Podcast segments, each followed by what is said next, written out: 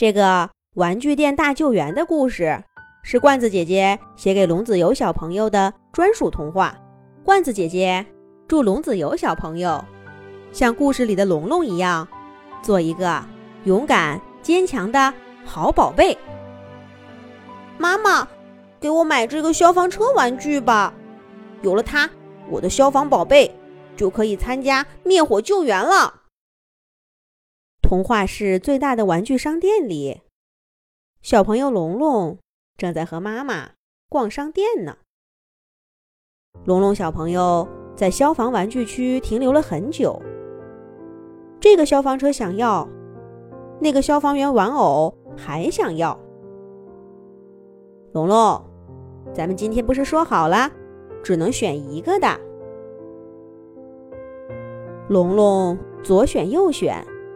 好不容易才下了决心，对妈妈说：“那我要这辆可以喷水的消防车。”消防车这几个字刚说出口，商店角落里老化的电线忽然打起了电火花，溅起的花火灵动地跳跃到一旁的圣诞树上，圣诞树上的装饰彩灯带瞬间就着起火来。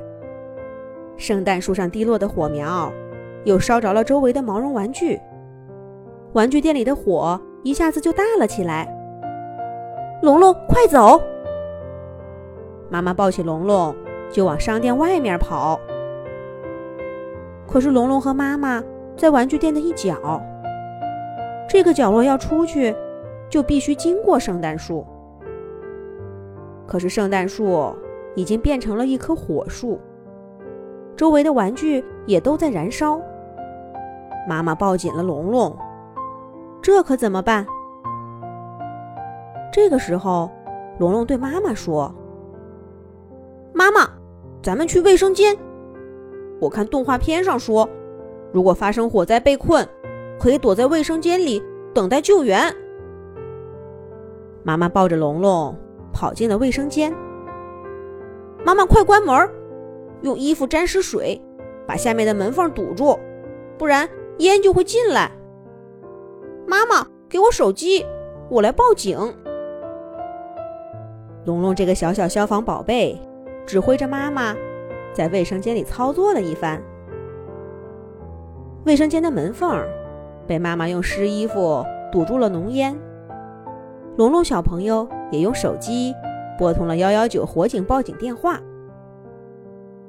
接通电话以后，龙龙镇定地说道：“叔叔您好，我和妈妈在市中心玩具商店被大火困在了卫生间。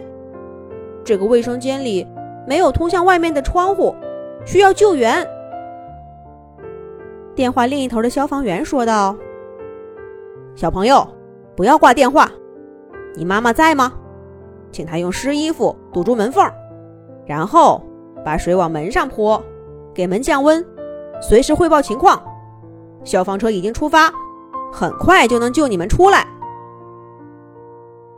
龙龙说道。“在打电话之前，妈妈就听我的，用湿衣服把门缝堵住了。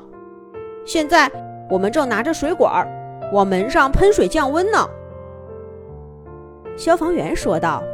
“小朋友真棒，不要怕。”消防员叔叔已经赶到了，你们坚持住。玩具商店外面，刺耳的警报声响起。三辆消防车已经赶到，消防水栓连接完毕，高压水枪已经喷向了熊熊的火苗。龙龙，我们已经通过商店结构图，确定了你们的位置。现在。请你们离卫生间的墙远一点儿，消防员叔叔要砸墙救你们出来。商店里面火势太大了，我们进不去。好的，消防员叔叔，我们已经远离卫生间的墙了。龙龙不慌不忙地回答道：“咚咚咚，咚咚咚，卫生间的墙外。”发出凿墙的声音，一缕阳光穿过凿出的小洞，射进了卫生间。然后消防员把这个小洞迅速砸大，到一个人可以钻过的大小，冲里边喊道：“小朋友，快钻出来！”妈妈在龙龙背后从洞里把他推了出去，然后自己也钻了出去，终于得救了。妈妈从消防员手中接过了龙龙。几分钟以后，虽然消防车尽力灭火，可是玩具商店还是被大火给烧毁了，包括刚才母子二人躲避的卫生间。赶来的救护车上，医生确认他们两个人都没有受伤。在警戒线外，所有的人。都在为消防员成功营救被困人员鼓起了掌。消防员真棒！可是，还没有挂断的手机的另一头，也传来了消防员的声音：“小朋友，你这个消防宝贝真棒！”一脸尘土的龙龙被妈妈抱在怀里，他发现自己一手抓着手机，另一只手。还抓着在商店里选中的消防车玩具，龙龙对妈妈说道：“妈妈，去交钱吧。”“好，走，咱们去交钱。”妈妈放下龙龙，拉着龙龙的手，向警戒线外穿着玩具商店制服的店员走去。了解情况的店员接过消防车，又放回龙龙手里。对他说道：“小朋友，你刚才的表现真棒，这辆消防车就送给你做纪念吧。